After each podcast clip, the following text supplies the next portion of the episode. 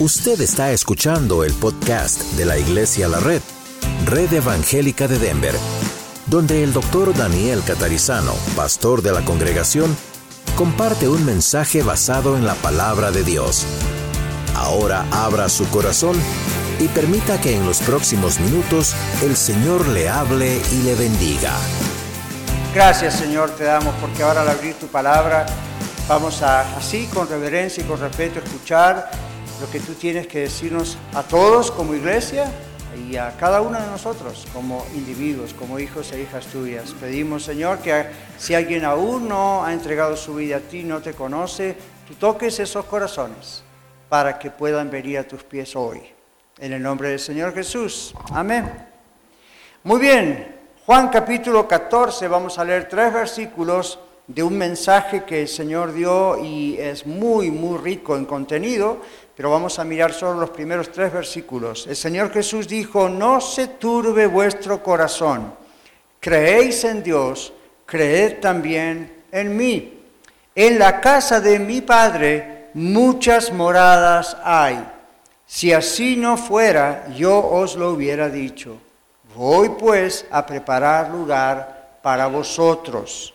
Y si me fuere y os prepararé lugar, vendré otra vez y os tomaré a mí mismo para que donde yo estoy, vosotros o ustedes también estén. Vamos a parar ahí, hay mucho más, pero esa es la primera parte donde el Señor habla allí del cielo. El Señor Jesucristo está físicamente en el cielo, después que Él murió, hemos cantado, resucitó, y físicamente, con un cuerpo eh, glorificado, ascendió al cielo. Ahí está Él físicamente. No piensen en Jesús como un espíritu que anda por allí, el Señor está físicamente con su cuerpo glorificado allí en el cielo. Y es ahí, como Él nos dice en su palabra, donde Él quiere que usted y yo estemos.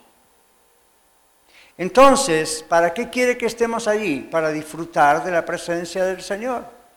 Para un cristiano de verdad, una cristiana de verdad, no hay gozo más grande que el pensar en ver a Jesús cara a cara Imagínense, wow, no se imaginen las películas, los programas de televisión, los rostros que ustedes ven de actores que representan a Jesús. Nadie sabe exactamente cómo fue su rostro, no había fotografía, no había videos dos mil años atrás.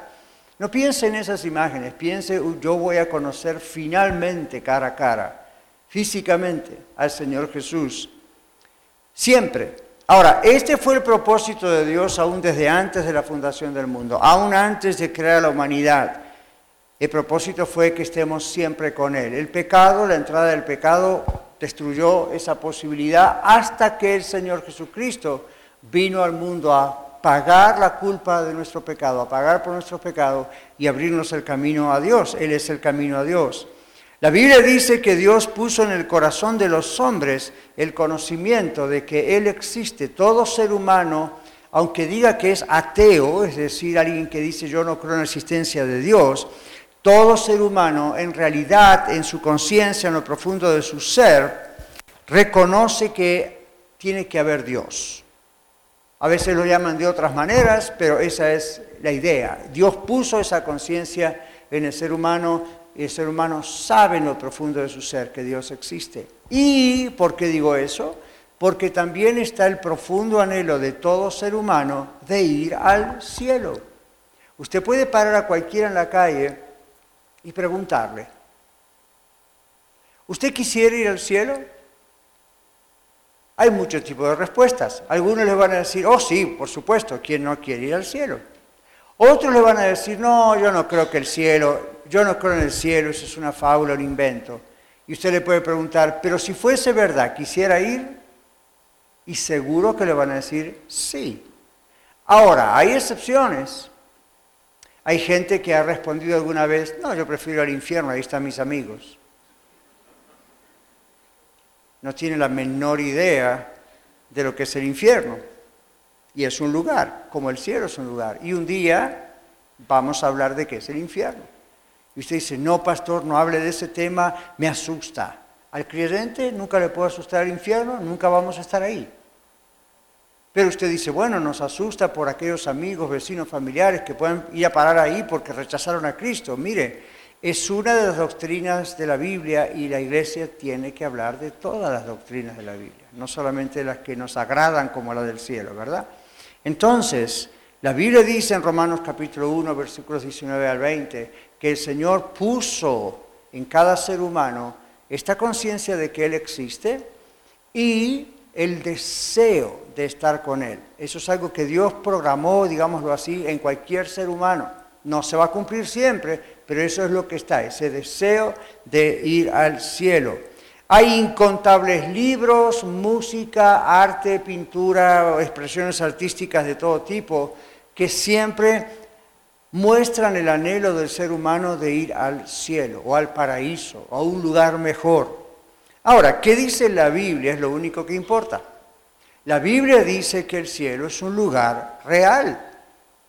La Biblia dice que es un lugar real. El Señor Jesús aquí en Juan 14, si usted presta atención, dice, en la casa de mis padres, de mi padre, perdón, en la casa de mi padre, muchas moradas hay, y voy a preparar un lugar para vosotros. Ahora, voy a preparar lugar.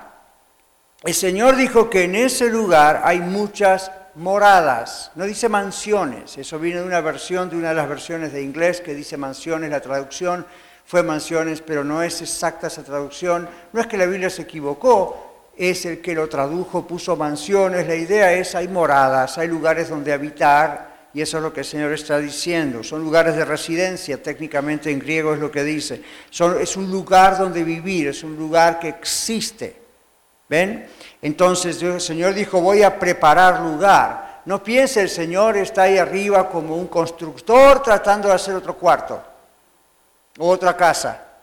La idea es que con su sacrificio, con su vida, con su muerte en la cruz, el Señor fue preparando ese lugar, el camino y luego fue exaltado a la diestra del Padre cuando resucitó. El Señor entonces en sus sufrimientos en la tierra, en su muerte en la cruz y en su resurrección y luego cuando ascendió al cielo, el Señor llegó para, para preparar lugar para nosotros. Ahora, fuera del cristianismo, fuera de la religión cristiana, otras religiones tienen sus propias ideas acerca del cielo, de ese destino final. Eh, o por lo menos no en el cielo que Dios nos revela en la Biblia, ¿verdad? En su palabra. Les doy un ejemplo. Dos de las religiones más antiguas son el hinduismo y el culto babilonio, viene de Babilonia. Ellos creen que existen siete cielos. No está en la Biblia, estoy diciendo lo que ellos creen. Tienen siete, para ellos hay siete cielos. Por ejemplo, en el hinduismo dice que hay siete cielos siete mundos superiores y siete mundos inferiores, dicen que la tierra es el mundo más bajo y más alto. Los seis mundos superiores por encima de nosotros, dicen ellos, son lugares de creciente asombro y deleite donde las personas que han acumulado buen karma antes de morir, allí van.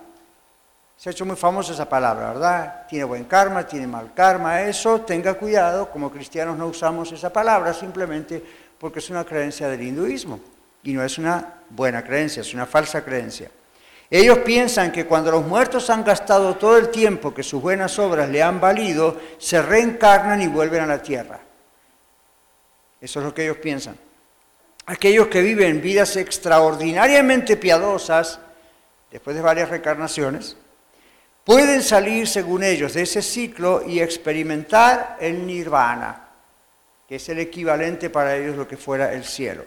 Es un estado para ellos, escuche esto, no es un lugar, para ellos es un estado de existencia eterna que la merecen esas personas que después de haber sido reencarnadas varias veces, logran portarse bien, en otras palabras. Ahora, usted escucha eso y como cristiano dice, no, no, no, no, no, ninguna de estas cosas aparece en la Biblia. Bueno, ellos no creen que la Biblia es la palabra de Dios, entonces inventan sus propias ideas acerca de, por ejemplo, el cielo.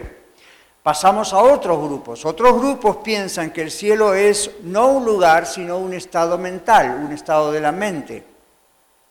Pero las palabras que la Biblia usa en el original, como acabo de decir, se refieren a un lugar literal, físico, no está hablando de algo en la mente o un estado mental como el que se droga con heroína y de pronto es como que tiene un viaje ahí en su mente. No está hablando de eso. Está hablando de un lugar. Jesús no dijo voy a preparar un estado mental para ustedes. Jesús dijo voy a preparar un lugar para ustedes.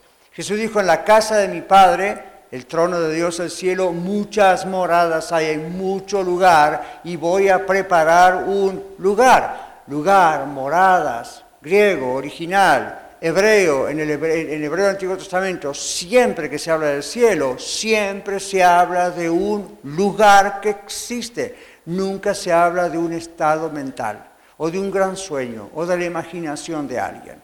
Dios no miente. Cuando Jesús vino dijo, hay un lugar.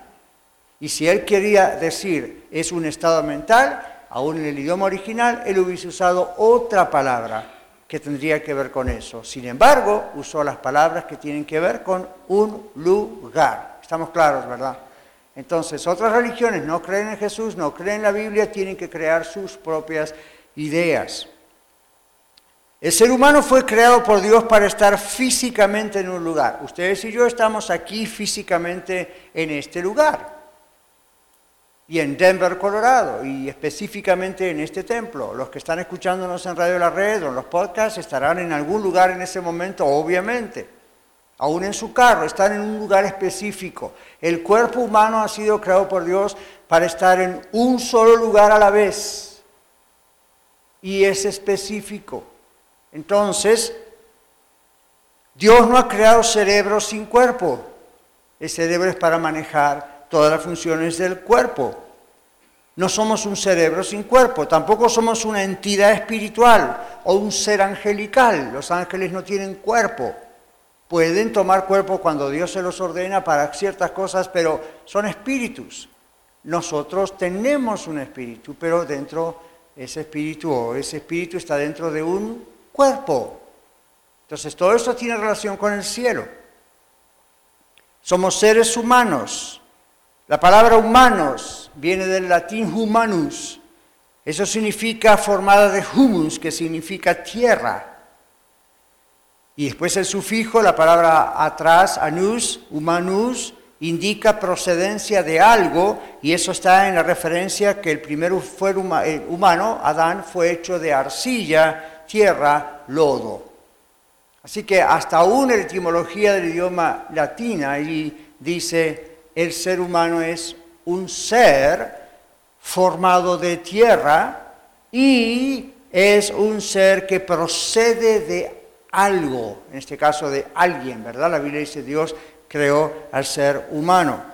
Entonces, cuando pensamos en eso, tenemos que darnos cuenta que Dios no iba a hacer el cielo como un simple lugar para Él o un gran lugar sofisticado para Él y sus ángeles, sino que evidentemente Jesús dijo, hay lugar ahí para ustedes.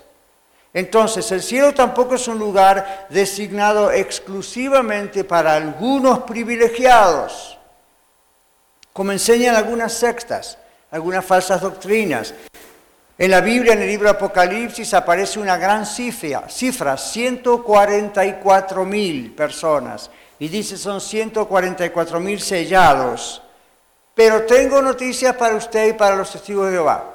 La Biblia no dice que los 144 mil sellados, by the way, son 12 tribus y haga la cuenta, no son esos representantes de Israel los únicos que van a estar en el cielo. No, es lo que dice la Biblia. Ellos afirman que 144 mil es un límite para el número de personas que reinarán con Cristo en el cielo y pasarán la eternidad con Dios.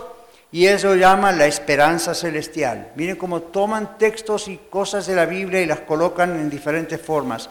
Los que dicen ellos, los que no están entre los 144 mil, disfrutarán de lo que ellos llaman la esperanza terrenal. Un paraíso en la tierra gobernado por Cristo y los 144 mil. Así interpretan ese texto. Pero la Biblia no pone límite numérico. No dice cuántas personas. Dice que serán los escogidos, los salvados por Cristo Jesús, por los que se arrepintieron de su pecado y recurrieron a Cristo como el único y suficiente Salvador. Juan en su visión en el último libro de la Biblia, en Apocalipsis, habla de millones de millones y no puede poner un número. Simplemente dice una multitud vestida de ropas blancas, incontable, innumerable. No hay un grupo selecto, seleccionado, simplemente los salvados, por supuesto. No todo el mundo va a ir al cielo. Algunas personas dicen Dios es amor, por lo tanto finalmente su corazón se va a enternecer y toda la humanidad va al cielo. No es lo que él dijo. ¿Para qué va a venir Cristo a morir por la gente si todo el mundo va al cielo? Evidentemente no es así. Entonces ya en un momento más vamos a ver cómo usted puede estar seguro que puede ir al cielo. Ahora, estos 144 mil no son los únicos que van a ir al cielo. Ese es otro mensaje, pero no son los únicos que van a ir al cielo. La Biblia no pone límite numérico. La herencia prometida a nosotros en Cristo será nuestra y dice Romanos capítulo 8, seremos coherederos con Cristo de ese lugar. La palabra cielo, heaven en inglés, aparece 738 veces en la Biblia, por lo menos, entre el Antiguo Testamento y el Nuevo Testamento. 276 de esas, de esas veces es en el Nuevo Pacto, en el Nuevo Testamento. Pero 738 veces aparece la palabra cielo como un lugar en la Biblia, no poéticamente, refiriéndose a un lugar, ya desde el Antiguo Testamento y luego en el Nuevo Testamento. El cielo es un lugar real. El cielo se describe en la Biblia como el trono de Dios. Si bien Dios es omnipresente, significa que está en todas partes. Hay un lugar central desde donde Él gobierna absolutamente todo. La Biblia no enseña que existen tres cielos. Yo sé que algunos de ustedes están pensando en eso. Porque hay un texto en 2 Corintios 12, 2, donde Pablo escribiéndole la carta a la ciudad, en la ciudad de Corinto, a la iglesia en la ciudad de Corinto, él dice, conozco un hombre, si en el cuerpo fuera del cuerpo no lo sé, pero fue al tercer cielo. Ahora, lo de un hombre en el cuerpo, fuera del cuerpo, Pablo no estaba seguro si lo que le pasó fue una visión o fue que el Señor lo traspuso como Elías, hasta allá no sabe, no es lo importante. Él dice, pero vio cosas que le prohibió Dios decir, pero menciona el tercer cielo. Entonces mucha gente dijo, ajá, la Biblia dice que hay tres cielos. No, ahí donde va el estudio profundo de la Biblia. En la antigüedad se hablaba de tres cielos, pero ¿cuál era la idea? El primer cielo para ellos era la atmósfera que rodea la tierra, el aire, todo lo que respiramos. El segundo cielo le llamaban a ellos al espacio interestelar, donde van hoy los de la NASA y los cohetes espaciales. El tercer cielo era una manera de decir dónde está la presencia de Dios. Y eso es lo que Pablo estaba diciendo. Ahora, miren cómo algunos torcieron la Biblia y tomaron lo del tercer cielo y multiplicaron y le agregaron otro. Pero la Biblia no dice eso.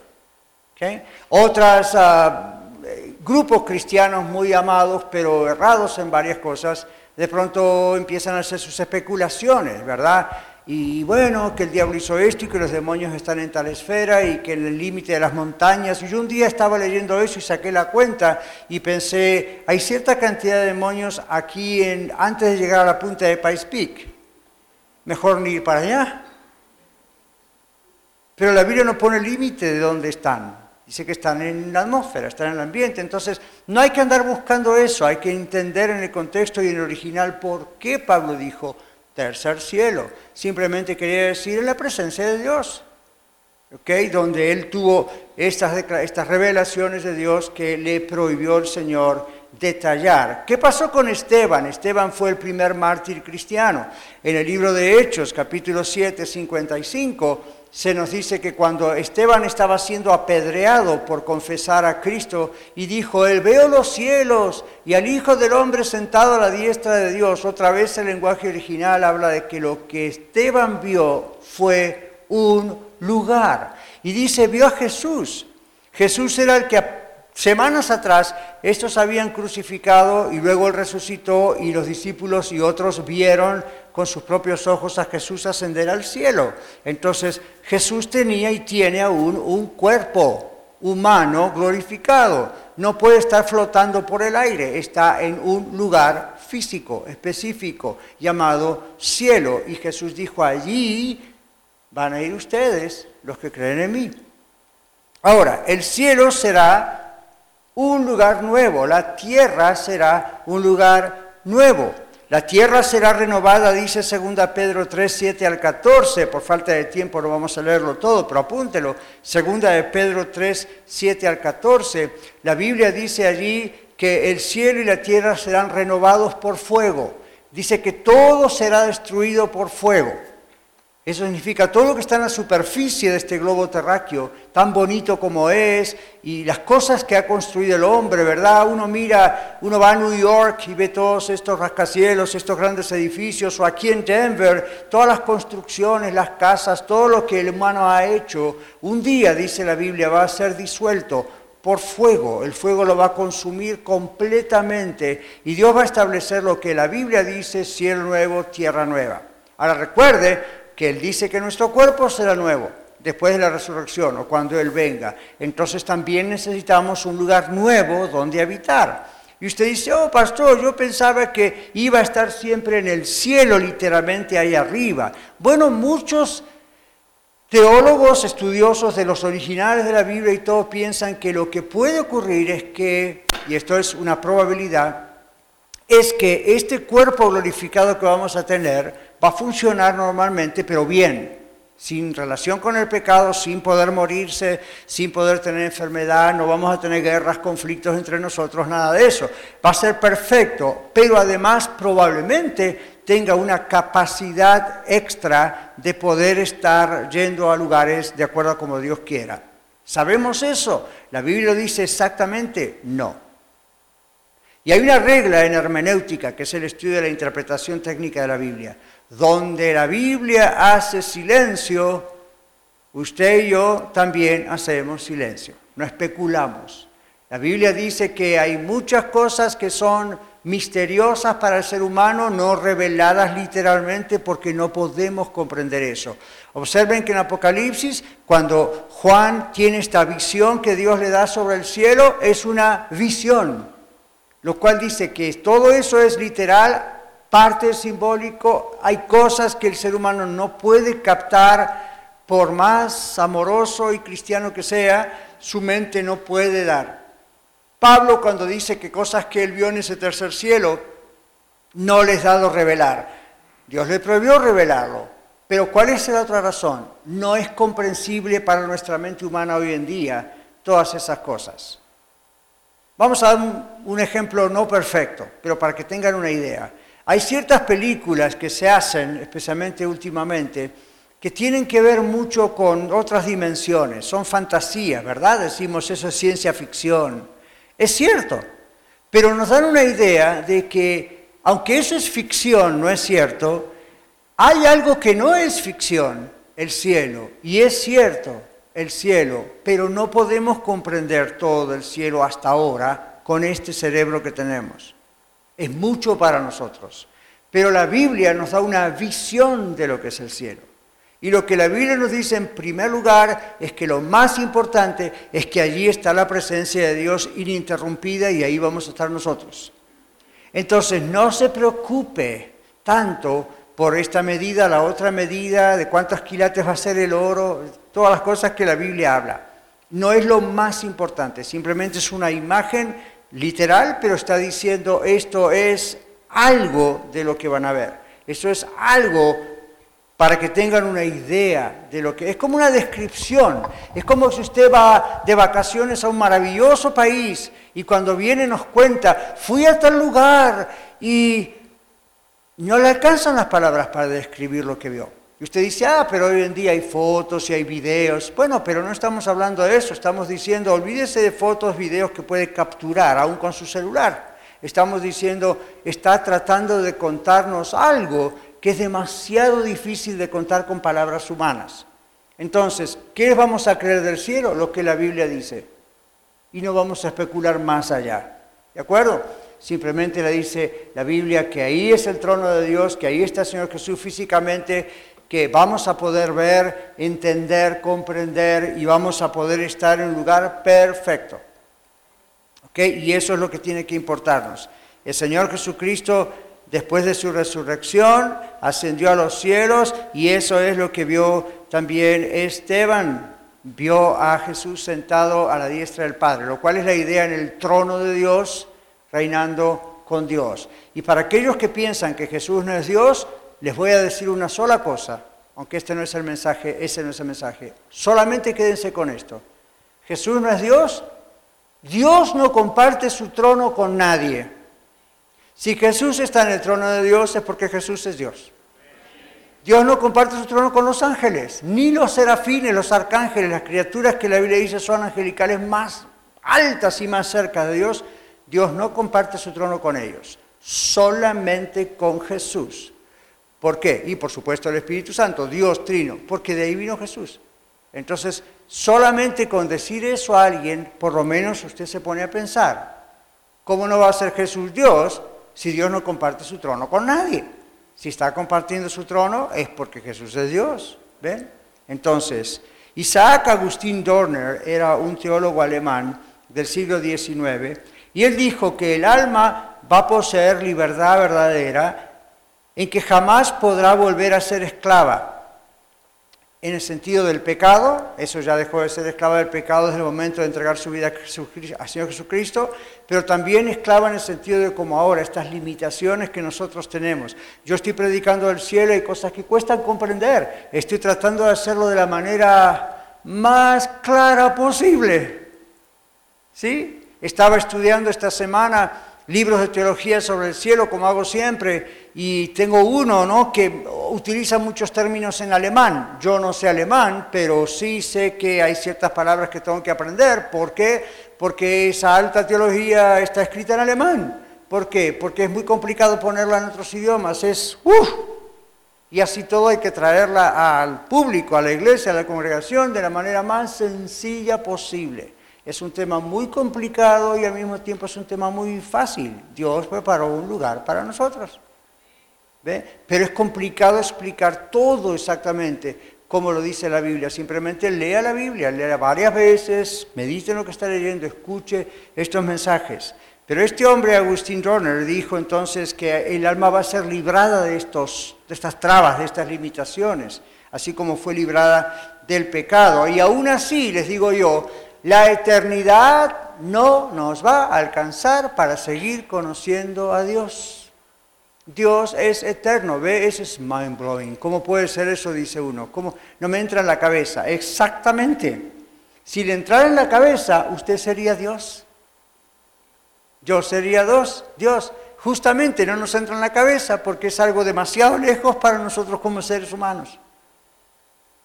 Pero este es el punto. Nosotros vamos a estar con Él y aunque no vamos a tener las limitaciones que tenemos hoy en día como seres humanos, vamos a entender mucho más, nuestros ojos van a ser realmente muy abiertos. Recuerde esto, la eternidad no va a alcanzar para continuar conociendo a Dios y a las cosas de Dios.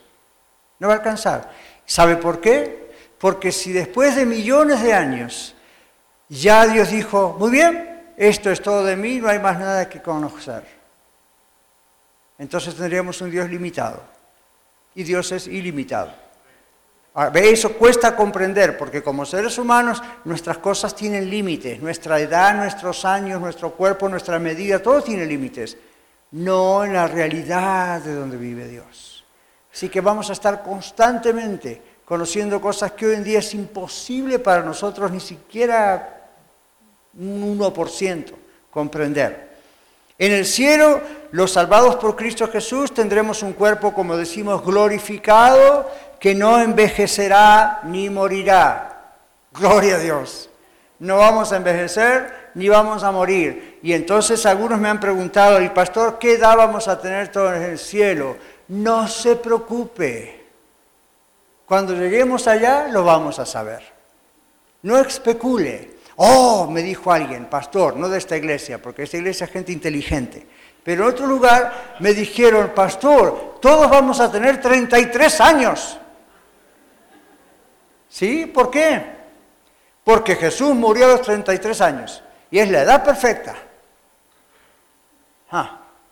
¿Y por qué no es la edad perfecta cuando nació? ¿Y por qué no es la edad perfecta cuando comenzó su ministerio? ¿Y por qué, no es, por qué, es 30? O sea, todos vamos a tener 30. Miren, la Biblia no dice qué edad vamos a tener.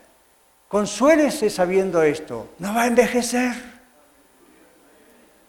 no arrugas, no artritis, no artrosis, no cáncer, no jaquecas, no... ¿Qué edad vamos a tener? ¿Es tan importante? No es importante. Vamos a tener la edad que tenemos que tener. Y va a haber niños, no va a haber niños. No, no, no ande por ese lado. Si usted ve que en la Biblia no habla acerca de esas cosas, no especule. En todo caso podríamos llegar a decir, me gustaría que en el cielo hubiese niños, jóvenes, adultos, que no van a morir más, que no van a envejecer más. Pero luego viene la otra pregunta. ¿Los niños van a seguir creciendo o van a ser siempre niños? Porque si crecen, después ¿qué hacemos con los niños? Usted quería tener niños y ahora no hay niños. ¿Y ahora qué hacemos?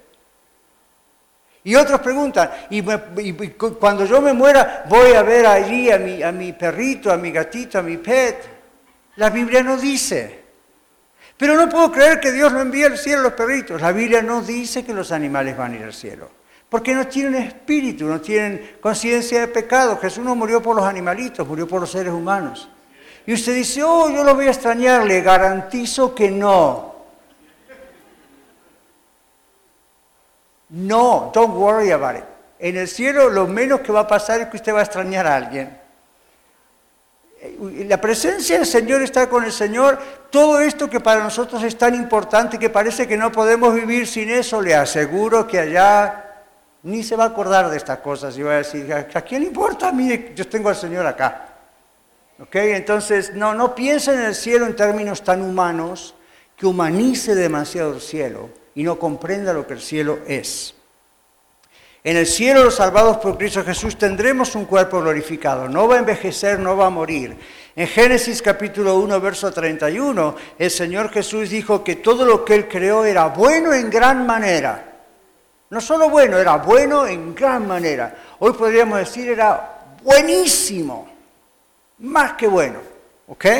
Entonces, eso no se refiere solamente al aspecto estético del cuerpo, sino a las capacidades del cuerpo, lo que Dios ha creado. El pecado distorsionó la creación de Dios, pero no va a poder destruir la creación de Dios. Por eso Dios va a renovar su creación, incluyendo nuestro cuerpo, pero no destruye completamente todo. O de lo contrario, el diablo ganó. Logró lo que él quería. No, hizo un gran desastre en la humanidad por siglos y siglos, pero el Señor va a renovar todas estas cosas. Dios no destruirá completamente lo que creó, sino que va a perfeccionar nuestro cuerpo a una capacidad más elevada que para que podamos cumplir funciones en nuestro estado de gloria podamos continuar aprendiendo más, como decíamos recién, nuestro cerebro va a cambiar en ese aspecto. Vamos a poder aprender más acerca de Dios y ejercer inclusive, y eso sí menciona bien la Biblia, actividades musicales y artísticas para la gloria de Dios. En Colosenses capítulo 10 no habla del cielo, habla de la tierra, pero extiende la idea de que en el cielo se va a seguir potencialmente multiplicado. Como decíamos en matemática, a la enésima potencia, es decir, una cosa que constantemente va a seguir en profundidad y en extensión y en mejoramiento. En Mateo capítulo 6, 19 al 21, el Señor Jesucristo nos dice, por estas razones no se hagan tesoros en la tierra, donde la polilla y el orín corrompen, donde ladrones minan y hurtan. Háganse tesoros donde, dice el Señor, en el cielo, donde ni la polilla ni el orín corrompen, donde nada puede destruir eso. Y usted dice, ¿cómo hago para mandar tesoros al cielo? UPS no llega hasta allá arriba. ¿Cuál es la idea? La idea no es esa, la idea es nuestra vida en la tierra está para que cada actitud, como lo aprendimos el domingo pasado, cada cosa, a los cristianos le hablo, los que ya tenemos a Cristo, podamos, esas obras que dice la Biblia, no son para ganar la salvación, no son para ganar el cielo, son porque somos del cielo, somos salvos. Y el Señor dice, ok, trabajen porque el que no quiere trabajar tampoco coma. Se van a casar, cásense, van a tener hijos, tengan hijos. Quieren comprarse una segunda casa, cómprenla. Quieren invertir, invierta. Fine. Quieren hacer una carrera, háganla. Pero recuerden que su mayor tesoro está allá arriba el de acá algún día va a desaparecer. Y algunos tienen un saborcito de lo que significa que algo desaparezca aquí en la tierra, ¿verdad? Gente ha perdido casa, patria, nación, salud, cosas. Entonces el Señor dice, ok, vivamos responsablemente en la tierra, pero recuerden que cuando lleguemos al cielo vamos a ver tesoros que hemos acumulado aquí en la tierra. Y usted dice, diamantes y rubíes. Yo no creo exactamente que va por ahí la cuestión. No lo niego, pero no parece que la Biblia va por ese lado cuando habla de tesoros, pero sí la Biblia nos habla de galardón, nos habla de premios, nos habla de autoridad, dice que gobernaremos con Cristo. Y no hay nada en el lenguaje original que dé la idea de que eso es simbólico. Estas cosas son literales. No todas las podemos explicar con exactitud, pero estas cosas son literales. Entonces, los textos originales, repito, no presentan una idea simbólica de todo esto, sino literal. Lo más importante será ver al Señor cara a cara y gozar de la presencia de Dios continuamente, pero también físicamente. La Biblia dice, a Dios nadie le vio jamás. Otro texto dice, nadie puede ver a Dios y vivir, muere. Por eso, ¿se acuerdan lo que pasó? Dios a su siervo le mostró algo, pero no le permitió cuando le dijo, déjame ver tu gloria. No podía hacer eso. Simplemente mostró algo. Cuando estemos con el Señor, ahora sí, sin relación con el pecado, con un cuerpo nuevo, vamos a poder ver la gloria de Dios. Y nuestro cuerpo va a tener, como quien dice, nivel de gloria, no para gloriarnos, sino un poder especial, una forma especial, una mente especial, para poder estar en ese lugar especial. Ahora, hay tanto que decir de esto y, por momentos es un poco misterioso y por momentos es muy claro. Pero voy a concluir con esta parte que es lo que Dios realmente quiere en medio de todo esto decirnos. ¿Quiénes van a ir al cielo? Hay mucha discusión en el mundo con esto. Entonces, puedo preguntar quiénes iremos al cielo y ahí usted ve que me incluyo y los incluyo a muchos de ustedes. ¿Y cómo ser, si no sabemos, uno de los futuros habitantes del cielo? Si usted no sabe si va o no va, ¿cómo puede saberlo hoy? En primer lugar, la Biblia dice que solamente iremos al cielo los que hemos sido redimidos por Cristo Jesús.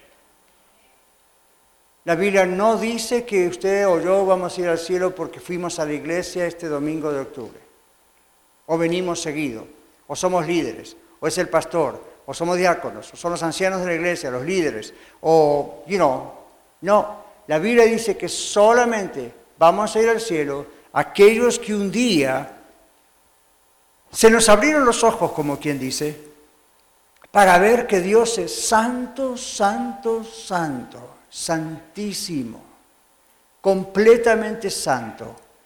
Y al ver eso, inmediatamente Dios nos reveló lo miserable, miserable, miserable que somos nosotros.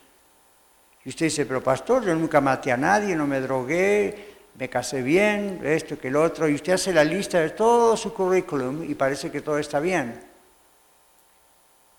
Un solo pecado que hubiera cometido, lo cual es imposible, cometimos muchos, un solo pecado le descalifica de la presencia de Dios.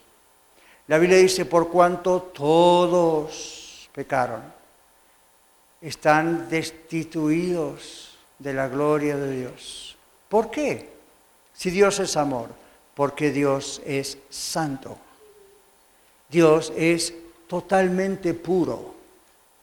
Entonces nadie puede estar directamente en contacto con Él. Entonces, cuando esa revelación llega, como en este momento está llegando al corazón de algunos de ustedes y nuestros oyentes en radio o en YouTube, escuchen lo que está diciéndoles el Señor y respondan a lo que están ya sintiendo en su corazón. Dios es santo, nadie puede estar en contacto con Él. Yo soy un miserable pecador, yo merezco el infierno. Yo merezco estar siempre separado de la presencia de Dios. No importa cuántos pecados cometí, no importa si soy un ebrio, un borracho o nunca tomé una bebida, si soy un drogadito, nunca me drogué, si ahora soy drogadito a las drogas de prescripción o nunca me pasó eso, o, si nunca robé, si, no, no, no, no, no importa, no se confunda con eso. Escuché esta semana algo que, es tan real. Mire, el Señor Jesucristo cuando murió en la cruz tenía dos ladrones, ¿recuerda eso? Uno a la derecha, uno a la izquierda. muchas iglesias usted ven tres cruces, una más grande en el medio. Bueno, esa es la idea. Jesús murió y al lado colgaron un ladrón a la derecha y uno a la izquierda. Uno de esos ladrones se arrepintió, ¿recuerda usted? El otro se burló del Señor, murió miserablemente. Este se arrepintió y le dijo a Jesús, acuérdate de mí cuando vengas en tu reino. Él no pudo hacer toda una oración elaborada de arrepentimiento, repite después de mí. Simplemente le fue revelado que Jesús, que estaba muriendo a lo de él, es el Mesías prometido, es Dios, está encarnado y está muriendo por mí. Lo tuvo así, le dijo, acuérdate de mí cuando vengas en tu reino. ¿Qué le dijo Jesús? Tienes que hacer un curso de discipulado primero. ¿No te bautizaste? ¿Dónde están tus diezmos? Hoy estarás conmigo en el paraíso. Y no hay coma ahí como falsamente puso la escritura de Escritura de Jehová. Saben que es falso. El Señor les dijo, hoy estarás conmigo en el paraíso. Hoy. Ahora, quiero decirle esto. Ese pobre ladrón que no tuvo tiempo más que de decir eso y fue salvo, va a estar al lado mío y al lado del apóstol Pablo y al lado del apóstol Pedro, que dieron su vida por Cristo por años, y Pablo, que levantó y fundó tantas iglesias como aparecen en el Nuevo Testamento, y Pedro, que fue Pedro, y todos los grandes seres de la fe van a estar en el mismo lugar que ese pobre ladrón en la cruz que tuvo pocos minutos para ser salvo. Usted puede ser como ese ladrón. Usted puede ser como ese ladrón hoy. La salvación no es por obras. No me diga, pero pastor, si usted supiera, yo era un alcohólico, o lo soy, o un drogadicto, o él, mire, iglesia, la red está llena de todo eso. Porque el Señor Jesús dijo, los sanos no tienen necesidad de médicos, sino los enfermos. Y yo he venido a sanar a estos enfermos del pecado. El ladrón en la cruz no tuvo tiempo de nada, pero el Señor solo le bastó que el ladrón creyera en Jesús y pusiera confianza en Él y lo salvó. La salvación no es por méritos, la salvación no es por obras. El más miserable pecador puede ir al cielo si se arrepiente, si sabe quién es y viene a Cristo y acude a Él. La sangre de Cristo, su Hijo, nos limpia de todo pecado. Y usted dice, pero usted no sabe, yo era una mujer prostituta y me acostaba con cualquiera, yo era un hombre que andaba con esto. La sangre de Cristo nos limpia de todo pecado. ¿Cuál es la definición de todo? Todo. Es la palabra más fácil de definir. ¿Cuál es la definición de todo? Todo. ¿De qué palabra griega, hebrea, latina viene? Who cares? Todo es todo. La sangre de Cristo nos limpia de todo pecado. Lo que Dios quiere es que usted reconozca que es pecador. Y que solamente Cristo, con su sacrificio en la cruz, derramó su sangre por usted y usted dice, sí, yo me arrepiento, yo merezco la condenación. Ahora algunos dicen, pero pastor, eso parece muy arrogante. La Iglesia Católica que está al lado nuestro ha dicho cosas así, seguro, porque esa es la teología de ellos. Es muy arrogante decir que podemos tener la seguridad de nuestra salvación con solo creer. Bueno, observen quién está creyendo y observe lo que está creyendo y observe quién es Dios y quién es usted. Esa es una decisión que usted está haciendo que no merece simplemente nada excepto la gracia de Dios. Jesús dijo, si cree de todo corazón, si cree sinceramente quién es Dios, quién es usted y lo que merece, más lo que Cristo hizo en la cruz, eso es lo que Dios necesita para hacerle nacer de nuevo Dios le salva y Dios le hace una nueva criatura. En Juan capítulo 1, versículo 12, la palabra de Dios dice, a los que creen en su nombre les dio poder, autoridad, potestad de ser hechos hijos de Dios. Es decir, adoptados como hijos de Dios. No merecíamos ser adoptados, pero Dios nos adoptó como sus hijos. ¿Cómo que es arrogancia? Es pura gracia de Dios. Por supuesto que no es arrogancia decir que vamos al cielo. Sería arrogancia decir que vamos al cielo si decimos lo merezco, soy un buen muchacho. Ah, entonces esa arrogancia no va a ir. Uno dice solamente por el mérito de Cristo, solamente por lo que Él hizo por mí y solamente porque resucitó venciendo la muerte, lo cual fue el sello de aprobación del Padre de que aceptó el sacrificio de Cristo. Solo por eso, solo por eso, nadie merece estar en el cielo. Entonces, nosotros no iremos al cielo porque lo merecemos, ni porque lo ganamos, Iremos al cielo porque pusimos nuestra confianza totalmente en el Señor Jesús. Nosotros no podíamos hacer nada, pusimos nuestra fe solamente en el Señor Jesucristo para la salvación de nuestra alma. Nosotros lo hicimos. ¿Y usted? Si usted no lo ha hecho, si usted que está en esta congregación no lo ha hecho, usted que me escucha en radio, usted que ve en YouTube no lo ha hecho, ¿Qué está esperando? ¿Ver el infierno para ver si era real? ¿Ver el cielo para ver si era real? Muy tarde. Too late. Es por fe, no es por vista. Es por creer que Dios envió a su Hijo al mundo. Porque de tal manera nos amó.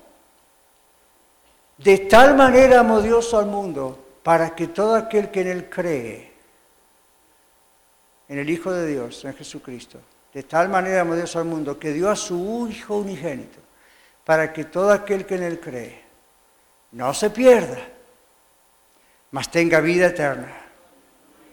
¿Ha creído usted? Y usted dice, bueno, yo he creído que Dios existe, no es suficiente. La Biblia dice, los demonios creen y tiemblan. Hay demonios que tiemblan más de que un ser humano tiembla, solamente por pensar en Dios. No es suficiente, creo en Dios. Otros dicen, bueno, yo creo que Jesús vino al mundo. Fine, pero ¿hasta dónde lleva esa creencia? ¿Cree que Jesús vino al mundo de la misma manera que cree que Cristóbal Colón descubrió América? ¿O que George Washington fue el primer presidente de Estados Unidos? Eso no falta, eso, eso no salva a nadie.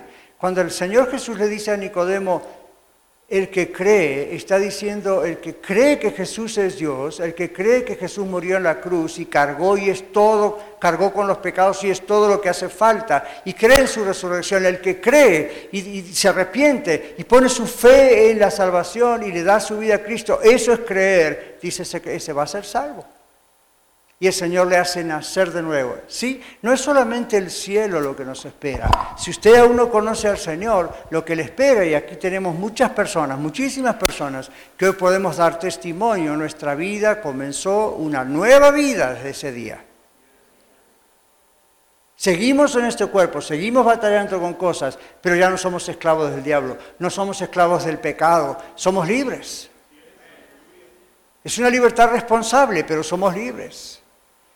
Y esa seguridad de que vamos a ir al cielo no es una seguridad humana dada por un psicólogo o un charlatán en algún púlpito, es una seguridad divina que viene al ser humano cuando uno da ese acto de fe y dice, sí, yo voy a poner mi fe en Cristo, Él es el único que me puede salvar. Usted hace eso, su nombre es sellado por el Espíritu Santo en el cielo, es escrito su nombre allí y Dios le hace nacer de nuevo delante de él. La Biblia dice las cosas viejas pasaron delante de Dios, ya no existen.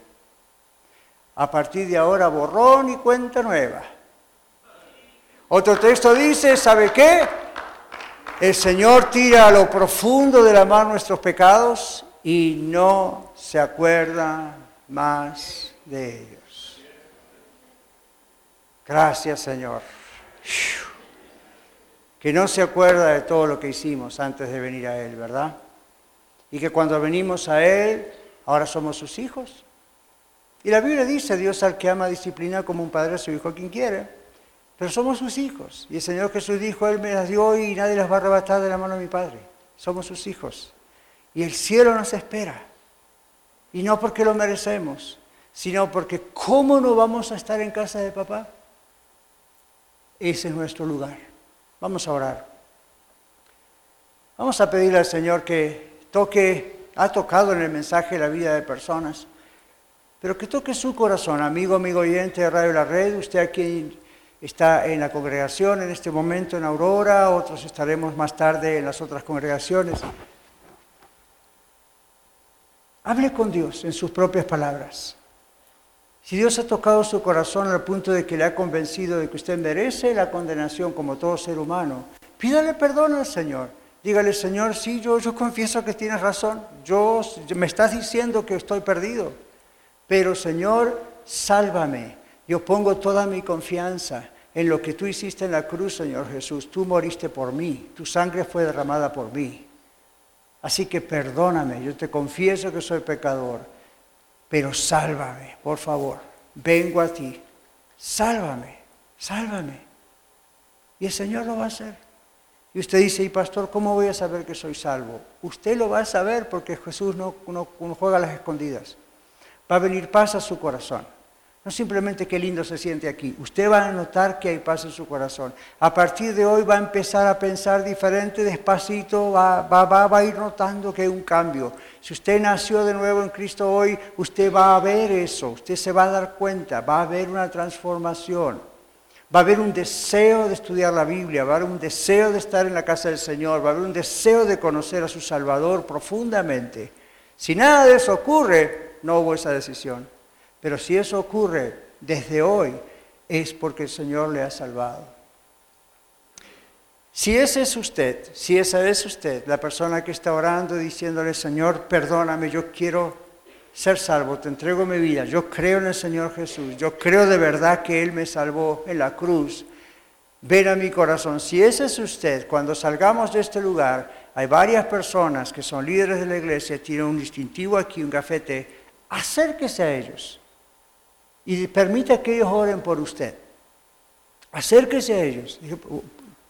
Quiero que oren por mí. Y si necesita alguna respuesta, alguna pregunta, ellos le pueden explicar también. Señor, confiamos en ti que al pensar y al estudiar un poco, aunque sea, de lo que es el cielo que nos espera, tú estás hoy rescatando a aquellos que has elegido para salvación. Gracias, Señor, gracias. Te bendecimos y te damos gracias por Cristo Jesús, que ha hecho posible que solamente a través de Él lleguemos a ti y lleguemos a tu morada eterna. Te damos gracias en el nombre de Jesús. Amén. Amén. Muchas gracias por escuchar el mensaje de hoy. Si tiene alguna pregunta en cuanto a su relación personal con el Señor Jesucristo o está buscando unirse a la familia de la Iglesia La Red, por favor no duden en contactarse con nosotros.